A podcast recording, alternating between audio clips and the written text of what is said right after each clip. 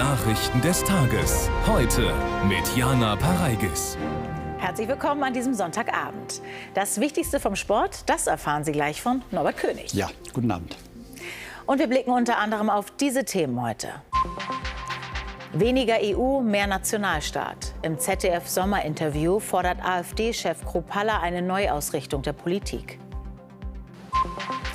Es ist noch nicht überstanden. Nach den schweren Regenfällen in Slowenien drohen weitere Erdrutsche. Zwei Drittel des Landes sind betroffen. Und knapper geht nicht. Bei der Frauen-WM fliegt der entscheidende Elfmeter gerade so über die Linie. Die Schwedinnen sind im Viertelfinale und die USA raus. Die AfD sieht die Europäische Union als gescheitertes Projekt und will eine Neugründung als sogenannter Bund europäischer Nationen.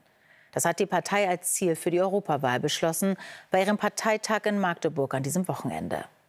Co-Parteichef Kruppella war jetzt im ZDF-Sommerinterview. Nicole Diekmann berichtet.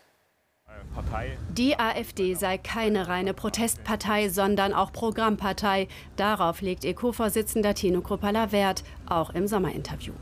Gleichzeitig aber räumt er im ZDF ein, ausschließlich der eigenen Stärke verdankt die AfD ihren Umfragehöhenflug nicht.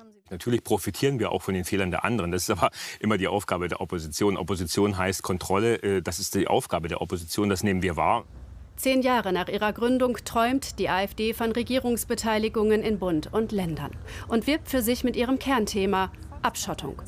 Zur Bekämpfung des Fachkräftemangels etwa setzt die in Teilen rechtsextreme Partei nicht, wie von Fachleuten empfohlen, auf Zuwanderung, sondern auf eher langfristige Lösungen.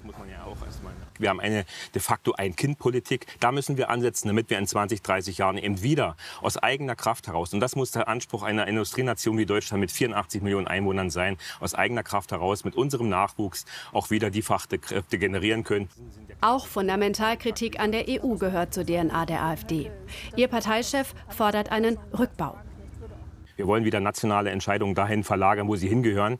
Und das sind die nationalen Parlamente, das ist der Deutsche Bundestag. Es kann nicht sein, dass 70, 80 Prozent der Gesetzgebungen in Brüssel entschieden werden und wir im Prinzip in Berlin nur noch die Abnickkammer sind für diese äh, unsäglichen Gesetze.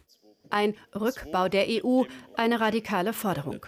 Eine noch radikalere, nämlich die komplette Auflösung der EU, hat die AfD heute auf ihrem Europawahlparteitag in Magdeburg aus ihrem Programm gestrichen. Thomas Reichert, ist die AfD also tatsächlich von ihrer Forderung nach einer Auflösung der EU abgerückt? Wie schätzen Sie das ein? Ja, da ist die, die, AfD in der Tat davon zurückgerudert. Statt der Auflösung will sie nun die Transformation der EU. Das ist vor allem eine sprachliche Abschwächung, weniger eine inhaltliche. Auf diesem Parteitag, der vor etwa zwei Stunden zu Ende ging, haben sich Delegierte darin zu übertreffen versucht, die EU immer noch drastischer zu kritisieren. Da war etwa die Rede von einem Monster, dem man die Tentakeln abschlagen müsse. Im Programm klingt das nun etwas milder. Die AfD legt also ein bisschen Zuckerguss über einen unverändert harten Kern. Tatsächlich will die Partei in Europa die Uhr zurückdrehen, will ein Ende des Euro und ein Ende des EU-Parlaments. Zusammenarbeiten soll Europa aus AfD sich gerade noch bei der Abwehr von Flüchtlingen. Auffallend auch, die AfD wendet sich, wenn überhaupt, nur sehr, sehr leise gegen Putins Angriffskrieg. Viel lauter ist da die Kritik an den USA. Das Programm ist also nicht nur anti-EU, sondern auch stramm anti-westlich. Die AfD glaubt, dass Deutschland in einer unübersichtlichen Welt am besten zurechtkommt, wenn es sich von Verbündeten verabschiedet und auf sich selbst zurückzieht. Danke, Thomas Reichert. Und das gesamte ZDF-Sommerinterview mit AfD-Chef Tino Kruppalla können Sie direkt nach dieser Sendung sehen. Gerade kam die Nachricht, dass sich die Fraktionschefin der Linken im Bundestag, Amira Mohamed Ali, von ihrem Amt zurückzieht. Sie werde bei der kommenden Vorstandswahl Anfang September nicht mehr kandidieren, so Mohamed Ali laut dpa. Diese Entscheidung habe politische Gründe.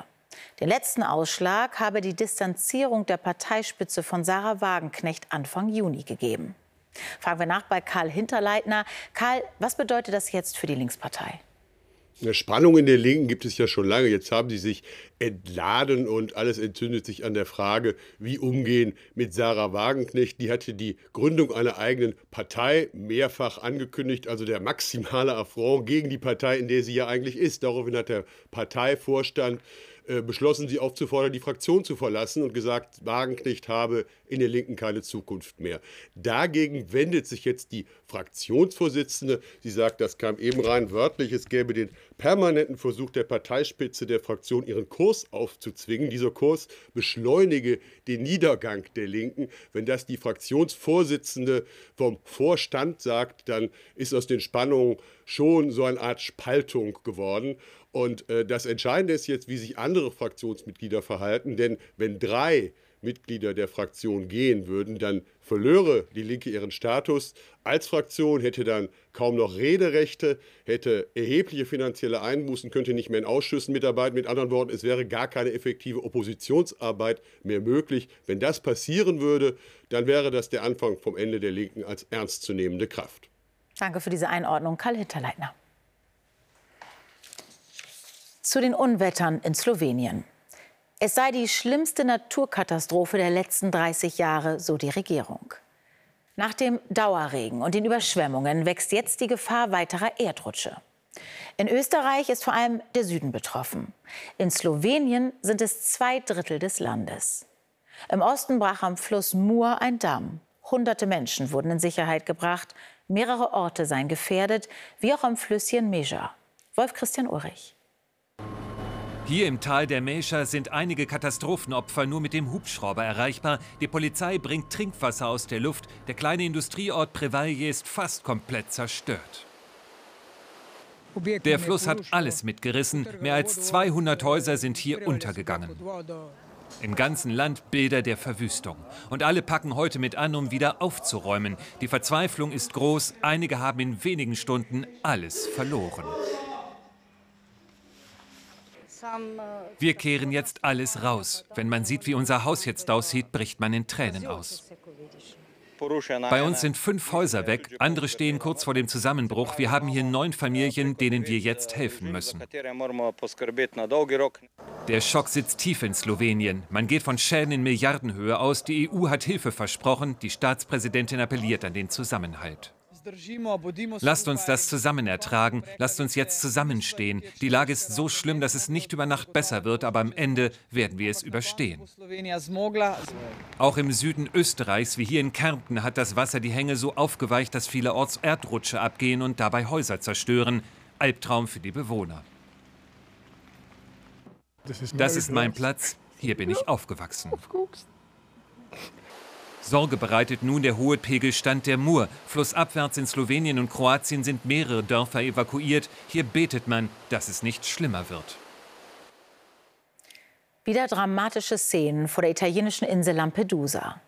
Zwei Flüchtlingsboote waren in Seenot geraten. 53 Schiffbrüchige hat die Küstenwache gerettet. 30 weitere werden noch vermisst. Eine andere Gruppe flüchtete sich auf einen Felsen und wurde per Hubschrauber an Land geholt. Die insgesamt 500 Menschen werden nun nach und nach ans Festland gebracht. In Lissabon hat Papst Franziskus mit Gläubigen aus allen Erdteilen den Abschlussgottesdienst des Weltjugendtages gefeiert. Mehr als einer Million Menschen rief der 86-Jährige zu. No tengan miedo. Fürchtet euch nicht. Er als alter Mann träume von einer Jugend, die den Frieden lebt und den Frieden aufbaut. Abschließend gab Franziskus den Ort des nächsten Weltjugendtreffens bekannt, die südkoreanische Hauptstadt Seoul. Ja, und bei der Fußball-Weltmeisterschaft gab es ja jetzt schon die nächste Überraschung. Die Titelverteidiger sind draußen. Norbert. Ja, und zwar in einem Krimi, der erst nach der Verlängerung so richtig Fahrt aufnimmt und der das Happy End für die Schwedinnen bereithält. Die gewinnen das Elfmeterschießen gegen den viermaligen Weltmeister USA mit einer wahrhaften Millimeterentscheidung. In der regulären Spielzeit die USA mit den besseren Chancen, auch im Elfmeterschießen zunächst im Vorteil. Mit dem Fehlschuss von Megan Rapino nimmt das amerikanische Drama aber seinen Lauf. Der Star des US-Teams verschießt genauso wie danach Sophia Smith, die ihre Mannschaft mit diesem Elfmeter ins Viertelfinale hätte schießen können. Kurz darauf hat Lina Hurtig als 14. Schützin den Sieg für Schweden auf dem Fuß. Der Ball abgewehrt, nachdem er unbestritten und offiziell bestätigt hinter der Linie war. Schweden ist weiter, trifft am Freitag auf Japan. Einen Favoritinnensieg gab es im ersten Spiel des Tages. Die Auswahl der Niederlande gewinnt mit 2 zu 0 gegen das Team aus Südafrika und spielt im Viertelfinale gegen Spanien. Bei der Rad-WM in Glasgow hat sich Mathieu van der Poel trotz eines Sturzes den Titel im Straßenrennen der Männer geholt. Van der Poel triumphiert nach gelungenem Ausreißversuch und ist damit der erste niederländische Weltmeister seit 38 Jahren. Gut eineinhalb Minuten dahinter der Belgier Wout van Aert. Den Sprint um Bronze sichert sich der Slowene Tadej Pogacar rechts im Bild im Duell mit dem Dänen Pedersen. Die Ausnahmeturnerin Simone Biles hat nach zwei Jahren Wettkampfpause ein beeindruckendes Comeback gegeben. Bei den US Classics in Chicago gewinnt die US-Amerikanerin den Mehrkampf und zwei Gerätefinals. Bei den Olympischen Spielen 2021 war die jetzt 26-Jährige mit psychischen Problemen ausgestiegen, auch bedingt durch die Aufdeckung des Missbrauchsskandals um den ehemaligen US-Teamarzt Larry Nassar ein wirklich besonders erfreuliches Comeback. Das stimmt. Danke, Norbert. Danke auch. Schauen wir noch auf die Wetteraussichten. Am Vormittag gibt es noch Schauer und Gewitter. Zum Nachmittag kommt von Westen mehr und mehr die Sonne hervor. Es ist windig, an den Küsten gibt es Sturm. Die Temperatur erreicht 14 bis 21 Grad. Das Heute-Journal können Sie um 21.45 Uhr sehen mit Christian Sievers. Morgen steht hier Mitri Serin.